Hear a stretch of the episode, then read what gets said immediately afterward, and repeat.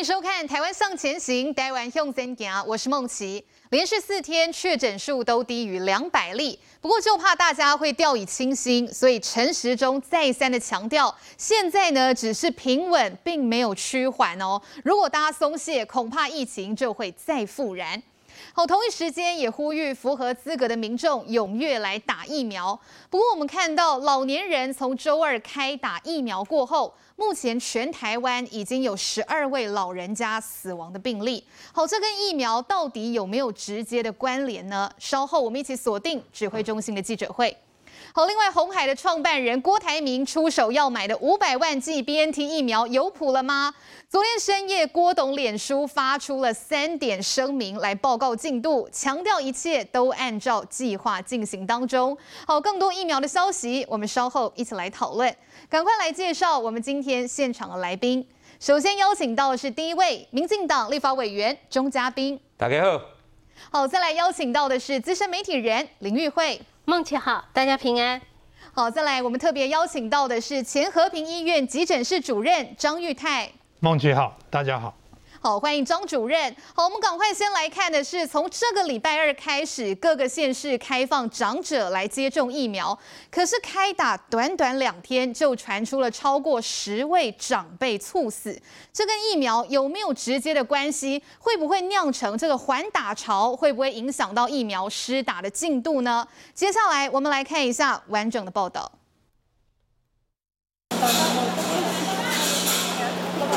一百二十四万剂 AZ 疫苗首波终于开放长者施打，光是十五号第一天接种人次就高达十四万多人。没想到开打才两天，全台传出十一名长辈接种后猝死，让没有接种的老人和家属好担心。就连台大医师都坦诚，见到数字真的吓到了。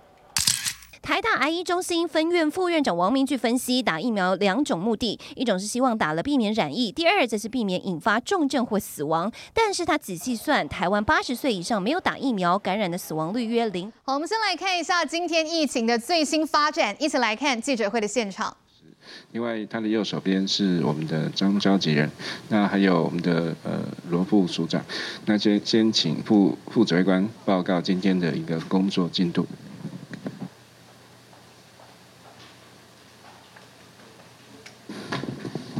啊，各位媒体还有全国的民众，大家午安。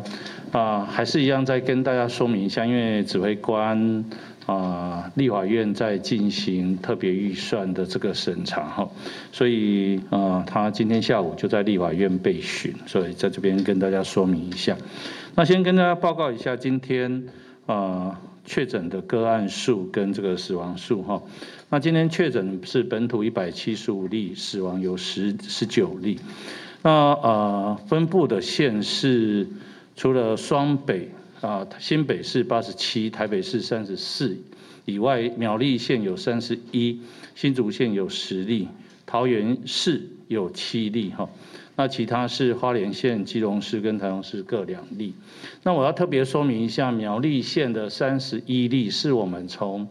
啊，整个金源专案开始的时候，那第一次全面性筛检完之后，我们就该框列的这些密切接触者，我们要再做一次的这个筛检。所以这三十一例里面有三十例呢，是在这个框列的范围内所进行的哈。那因为啊，另外新竹县的十例呢，是一个啊长照机构里面。的这个住民跟相关的人员哈，所以这个我们特别啊跟大家说明一下。那另外等一下我们会请呃，最近这两天因为大家对于这个疫苗的接种，那啊尤其是这个应该呃昨天算是第一天啊前天了哈，前天十五号，十五号是第一天的一个全国性。啊，全面性的这个开打，那绝大多数的县市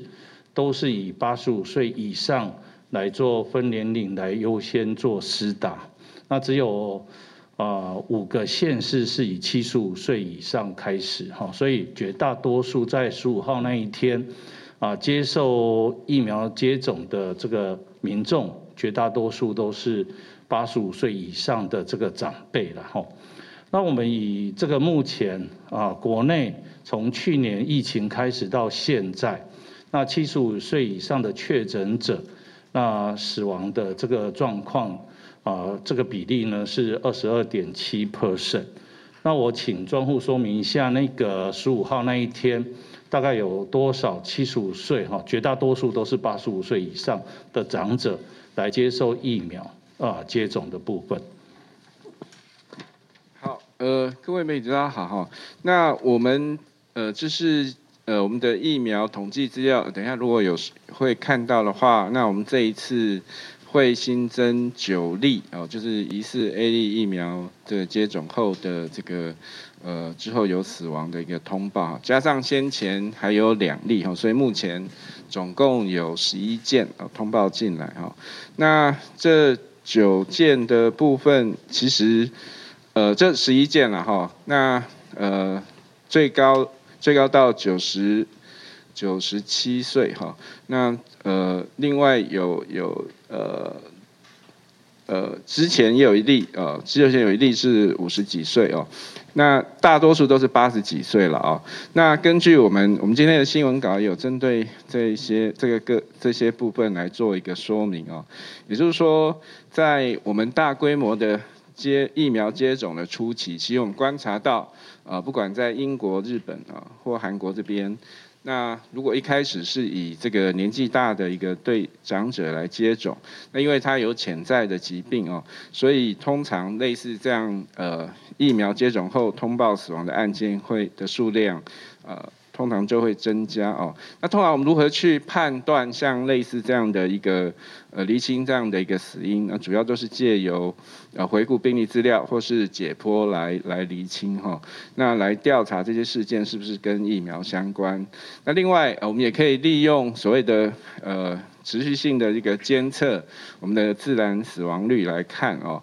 那呃，比如说我们透过一百零九年我们的人口的统计资料，那七十五岁以上的年终人口是一百四十三万，那同年度七十五岁以上死亡人数是九万五千人，那可以得知就是在没有接种。这个疫苗状况之下，那预期每天大概都有两百多位的七十五岁以上长者死亡哦。那呃，所以到目前为止，我们总国内总共呃有一百一十三万左右的民众接种 A 类的一个 COVID-19 的疫苗，那其中是有十七万左右的是七十五岁以上的长者哦。所以根据我们呃目前的一个。不良事件的通报系统现在已经收到十一例的接种 A 类疫苗后死亡的一个报告，那其中有八例发生在七十五岁这样长者哦，所以呃这边大概说明一下目前的死亡的个案，那大多数都是高龄长者，而且有慢性的疾病哦。那我们也有其中这十一例里面也有两两案哦解剖有经过司法相验解剖，那这两案。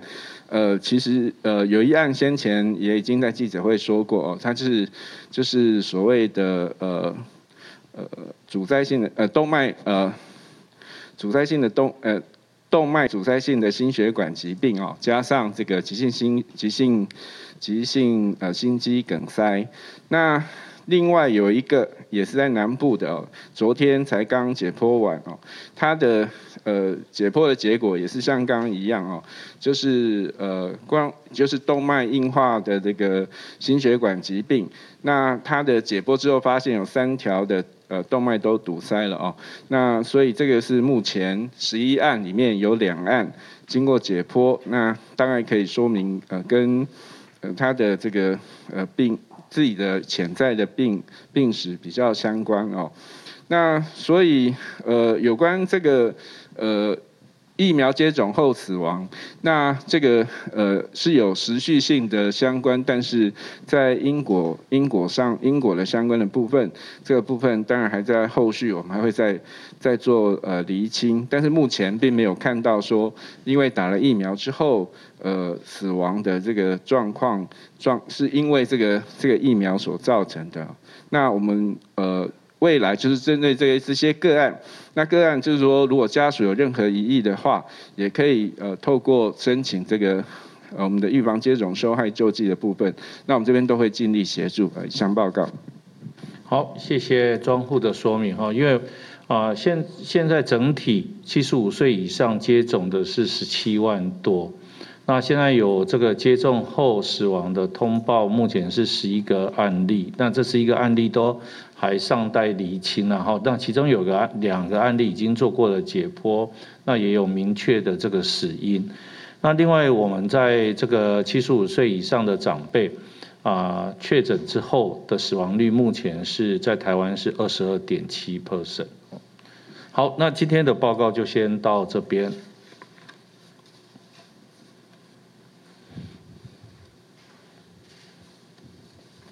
想先确认一下，昨天部长说的意思是，如果郭董他可以取得上海复星的 BNT 疫苗授权书，是不是就能够办理进来？那另外，如果是的话，只要未来产地不是大陆，然后是在德国上飞机就行，是这个意思吗？那另外一个问题是，现在因为两岸碍于法规没有办法进口大陆的疫苗，那防疫学会的理事长王任贤就认为说，这样的法规不合时宜，请问怎么看？谢谢。那我先请庄户说明一下。呃，有关刚刚说的这个部分，呃，应该没有说，呃，就说是不是像您刚刚说的，呃，那个要件都可以啦。那这个部分，呃，应该是没有没有说直接的这样回复啦。那有关这个部分，我们当然就是，呃，是是他最后的一个状况，来来来协助协助这个呃红海这边的一个申请。第二个，诶、哎，第二个问题是，刚 TVBS 第二个问题是，哦，就是现在两岸碍于法规的问题，所以没有办法进口在大陆生产的疫苗。那防疫学会的理事长王任贤就认为说，这样子的法规是不合时宜。我们想请问怎么看？呃，这两岸的相关条例是在当时所定定，哈，就是两岸啊订定两岸条例的时候所定定下来的。那啊相关的法规。是不是当，或是不是要去做修改？我想，啊、当然，啊、都要去做全面性啊的这个看待了哈。这边代替信传媒提问：这几天陆续传出接种 AZ 疫苗的年长者死亡，或是有严重的不良反应的案例。那指挥中心是否考虑让有严重慢性病的年长者优先施打莫德纳的疫苗？第二题也是信传媒提问：日前一名台湾的旅客入境澳门，那 PCR 是阴性，但是血清抗体是阳性。那沈富雄建议说，现在应该在万华做血清检测，了解有多少比例。的人曾经感染过，对未来防疫有很大的帮助。请问指挥中心是否考虑过？谢谢。好，来。呃，刚刚有说过哦，就是目前各国在施打这个呃 COVID-19 疫苗的时候，都有发生类似这样的一个问题哈。它是主要就是刚。它针对的是高龄的一个的长者哦，那做这个疫苗施打，不管你是 AZ、BNT 或是莫德纳，它的结果都可能类似像这样子。好，那主要就是呃这个呃高龄长者，他们平他们在呃目前在这个过去在一年里面哦，平均每天就有可能在有有。有一定比例的一个呃人死亡哦，那这个部分，所以我们要特别注意的是，在呃整个疫苗过施打的过程当中，那如何呃请医师在这边评估，还有就是协助这个呃呃在这个呃多评估这个这个长者的一个身体的情形哦，那这个再再做进一步的一个接种。张老师要不要讲一下许清？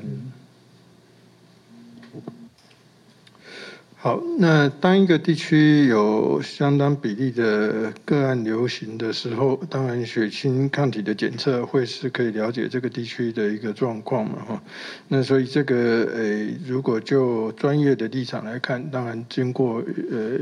我们的疫情控制到某一个程度以后，我们是呃可以回过头来那看看这个地方呃的一个血清流行病学的一个状况，这是。也是一个合理的一个做法了。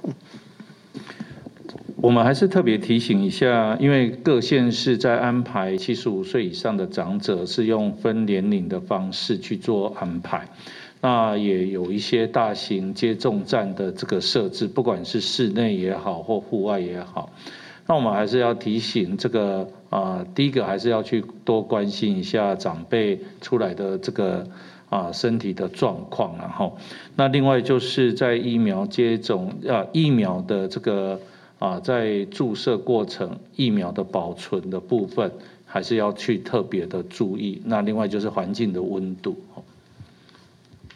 长官好，华视提问两个问题。第一个问题是，呃，今天有十例是这个新竹的这个长照之家，还有在传出感染事件，那民众就担心说，现在有要求护理之家要强制清空消毒吗？那这是不是跟竹东镇最近在全镇普筛有关系呢？那第二个问题是，早上行政院长苏揆有在说防疫队形需要变化，依照目前状况，有要讨论说怎么个变化法吗？法吗？那前副总统陈建仁最近是不断帮。网在网络上面发声，有可能会把它纳入团队里面吗？那最后要呃帮环宇新闻提问，目前是有传出下午再增加三例，有十四例长者接种后猝死的案例。那想请教指挥中心，国内目前有出现缓打潮吗？谢谢。呃，院长其实是希望整个这个行政团队都要有整体的防疫概念。那不只是指挥中心，而是各部会也都要有同样有这样的一个思维，这样子才会去注意到各个细节。那长照的部，呃，新新，好来，罗富先说明。好，我们目前的统计哈，那就是这个长照护理相关照护机构哈，目前到现在累计是有。八十三家有这个确诊的情形哈，那其中是六十七位是工作人员，两百零七位的非工作人员有确诊，那另外有一百六十五位哈是呃因为受到影响在隔离哈。那其实也不只是新竹，我们这一周事实上哈看起来就是说整体这个疫情的部分，家护感染当然还是有哈，不过看起来这趋势稍微有下降，不过比较多的这个呃反而相对呈现出来的是说在呃机构啊或者是在医院里头的感染。哦，还是有在呃发生的一个情形。那现在这个机构的群聚哈，北北部、中部哈，事实上也都有哈。呃，应该说北部跟这个北区跟台北区这边也都有这个机构的相关的一些群聚。那因为发生在呃人员或者是住民的部分哦，当然就是按照我们的 SOP 哦，要把相关的这些接触者都列为居家隔离，要一人一室来做安置哈。那在安置的过程当中哈，事实上就会呃去清空哈，然后去把它移到相关的一些，不管是呃其他有有闲置的机构，或者是防疫旅馆哦，是集中检疫所，甚至有的时候也会移到医院里头去进行安置哦，能够来确保说这一些被居家隔离当中的这个住民或者工作人员能够持续的接受呃这个。规则的裁剪，以及就是说能够不要再跟其他人有相关的接触，以免说这个疫情有滚雪球继续的扩大哈。那当然在安置的过程当中哈，可能会发现说他也有这个社区相关的一些接触，比如说来陪病探病的情形，或者是说他的工作人员回家或有社区的一些活动时的时候，就可能会在社区当中有一些相关的裁剪站或裁剪的一个情形会发生。所以这些都是在防治工作的一环哦，没有说特别就是说哎，在新竹是这样做。其他地方就不是这样子做，请大家可以放心。呃，昨天昨天我们打十四万。